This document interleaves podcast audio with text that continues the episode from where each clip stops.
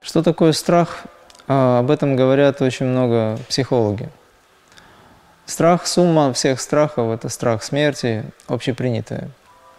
Но если говорить духовно, э, скажем, духовно рассматривать этот вопрос, то страх – это отсутствие понимания, глубокого понимания и принципа единства с точки зрения йоги.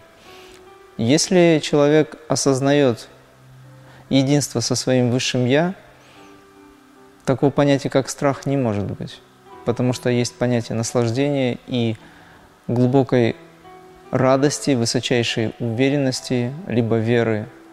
Я сейчас беру термины собирательно, чтобы вы хоть как-то поняли, что это за состояние. Потому что в реальности нет слов, чтобы описать это состояние. Так же, как нет слов, чтобы описать, что такое страх. Он такой, он зеленый, он коричневый, он какой-то другой, может быть. А в реальности это состояние неприятное, это низкочастотное состояние, грубочастотное, если скажем так. Соответственно, страх – это то, когда человек теряет связь с Высшим, когда у человека есть прямое, сознательное, осознающее само себя состояние, очень высокое состояние этого единства, страх исчезает. Это тот момент, когда Мастер Иисус явил силу отреченности на кресте, допустим. Сначала был некий страх, затем включилась воля, уверенность, пробудилась вера, и вот это все произошло. Страх – это отсутствие понимания единства, еще раз говорю. Но если вы хотите его рассмотреть более социально, то об этом мы сейчас не будем говорить, потому что социальный момент, страх за имущество, за своих близких, за то, за все. Это потому что человек живет умом, он не живет будхи, высочайшим интеллектом, он не живет сердцем, образно говоря, душой, да? Он живет умом. Ум всегда опирается на что-то, что он здесь и сейчас может понять. Однако он скачет в будущее и в прошлое. Даже здесь и сейчас он находиться не может или не хочет. Может, но не хочет. Тогда его надо привязать к состоянию здесь и сейчас. В состоянии здесь и сейчас нет раскачки психоэмоциональной. И нет страха. А также нет времени.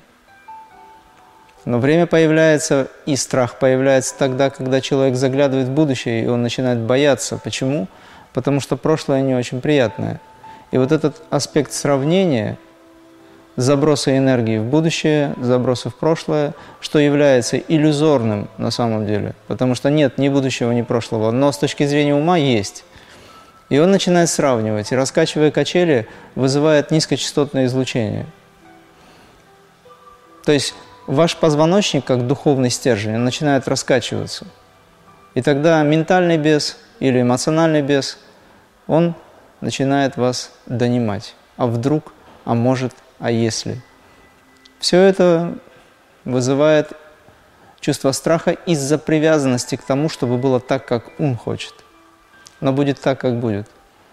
Если вы хотите знать, как оно будет, тогда не пользуйтесь умом, выходите за пределы ума.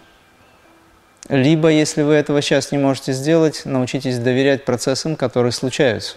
Потому что жизнь случается, медитация случается. Самадхи – это процесс, который сам по себе возникает, так же, как и медитация, так же, как и жизнь.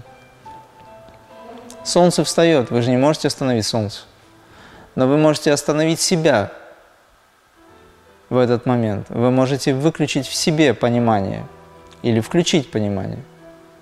Быть в состоянии здесь и сейчас – быть в медитации, быть в самадхи, тогда Солнце исчезнет, космос исчезнет, Вселенная исчезнет, останется только тот, кто есть всегда. И в этом «я есим» страха нет.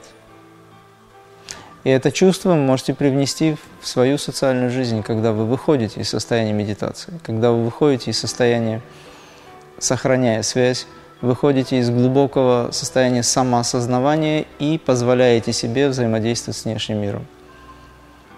Поэтому страх – это привязанность, очень мощная привязанность и огромное желание, чтобы эта привязанность никуда не исчезла, но была реализована. И когда человек не получает того, к чему он очень стремится, он начинает страдать. Это страдание записывается, и в будущем он не хочет повторить это. И тогда возникает страх за то, чтобы это не повторилось. И так человек страдает всю свою жизнь и фактически не живет, потому что он не находится в космическом сознании, он не находится в состоянии здесь и сейчас.